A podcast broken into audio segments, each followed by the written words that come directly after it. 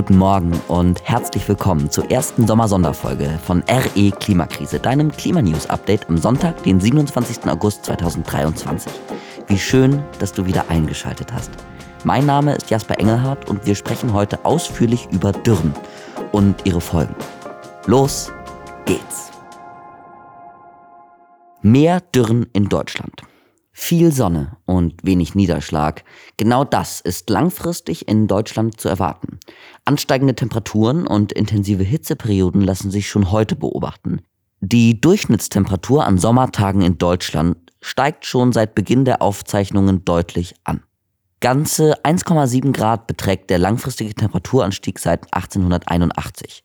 Und Klimamodelle zeigen, dass sich dieser Trend fortsetzen wird.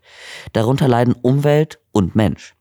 Schon 2022 gab es in Deutschland mehr als 8000 hitzebedingte Todesfälle. Mit dem Temperaturanstieg steigt zudem die Wahrscheinlichkeit für längere und intensivere Dürren an. Natürlich sind das nicht nur deutsche Probleme. Die letzten acht Jahre sind weltweit die wärmsten seit Beginn der Wetteraufzeichnungen. Und nicht nur die Durchschnittstemperatur ist gestiegen, auch Extremwetterereignisse werden häufiger. Laut einer Studie des Imperial College London und weiteren Forschungseinrichtungen, die wir schon vor einigen Wochen vorgestellt haben, lässt sich die extreme Hitze der letzten Jahre direkt auf den Klimawandel zurückführen. Die Forscherinnen haben errechnet, dass sich die Zahl der gefährlichen Hitzetage in Ländern in gemäßigten Klimazonen, wie zum Beispiel Deutschland, bis 2050 verdoppeln wird. Global gesehen erhöht sich die Wahrscheinlichkeit für Hitzewellen durch den menschengemachten Klimawandel sogar um das 600-fache. Das ist absolut crazy. Wir beobachten und erleben also bereits jetzt einen starken Trend für Hitze und Dürre, der sich laut Prognosen die nächsten Jahre stark intensivieren wird. Deutschlands Wasserressourcen werden knapp. Starkregen, Hitzewellen, Trockenheit und Dürren nehmen zu und trotz des nassen Frühjahrs schwinden die Wasserreserven in Deutschland besorgniserregend. Die Folgen der Klimakrise für Menschen und Natur zwingen uns zum Handeln. Die vergangenen Dürrejahre haben deutliche Spuren in unseren Wäldern, Seen und Flüssen und in der Landwirtschaft hinterlassen. Je knapper das Wirtschaftsgut Wasser hierzulande wird, desto wertvoller wird es und desto größer werden die Begehrlichkeiten. In Antizipation von Wasserknappheit übernahmen Lebensmittel- und Getränkekonzerne gleich mehrere Mineralwasserhersteller, um sich langfristig Zugänge zu deren Brunnen und Quellen zu sichern. Schon 2018 litt der Chemiekonzern BASF akut unter Wasserknappheit und machte deshalb Millionenverluste. Der Grund? Die Unschiffbarkeit des Rheins und fehlendes Kühlwasser. Der Unternehmensstandort Ludwigshafen musste dadurch seine Produktion drosseln. Ein weiterer Konfliktherd ist die Ansiedlung des US-Elektroautobauers Tesla in Brandenburg. Hier gibt es Nutzungskonflikte zwischen dem Konzern und der öffentlichen Trinkwasserversorgung. Umweltschützerinnen befürchten, dass private Interessen die öffentliche Trinkwasserversorgung beeinflussen könnten. Diese drei Beispiele sind wahrscheinlich nur eine Art Vorgeschmack für zukünftige Wasserkonflikte, die wir in Deutschland und auf der ganzen Welt sehen und erleben werden. Im März diesen Jahres wurde nun eine nationale Wasserstrategie verabschiedet. Das Grundwasser, Seen, Bäche und Flüsse sollen sauberer werden. Außerdem soll die Infrastruktur, Landnutzung und Stadtentwicklung an die Folgen der Klimakrise angepasst werden. Das ist überraschenderweise in der Politik eine Neuerung. Bis dato war Wasser politisch und gesellschaftlich eher ein Randthema. Die Herausforderungen sind komplex und so muss unter anderem eine Balance zwischen öffentlichen und privatwirtschaftlichen Interessen hergestellt werden. Mehr denn je muss nun das Verursacherprinzip gelten.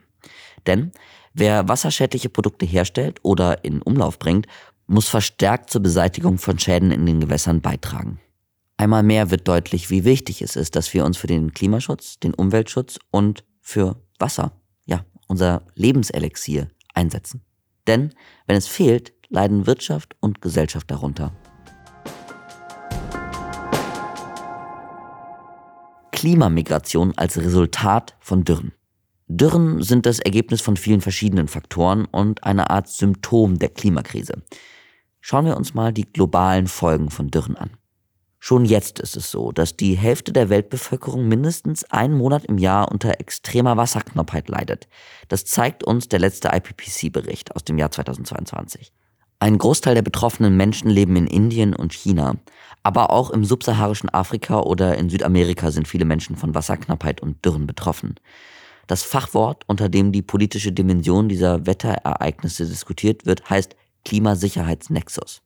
Forscherinnen und Politikerinnen, die sich mit diesem Thema beschäftigen, gehen der Frage nach, wie sich die Klimakrise auf die globale Sicherheit auswirkt. Denn diese Auswirkungen können sehr unterschiedlich sein.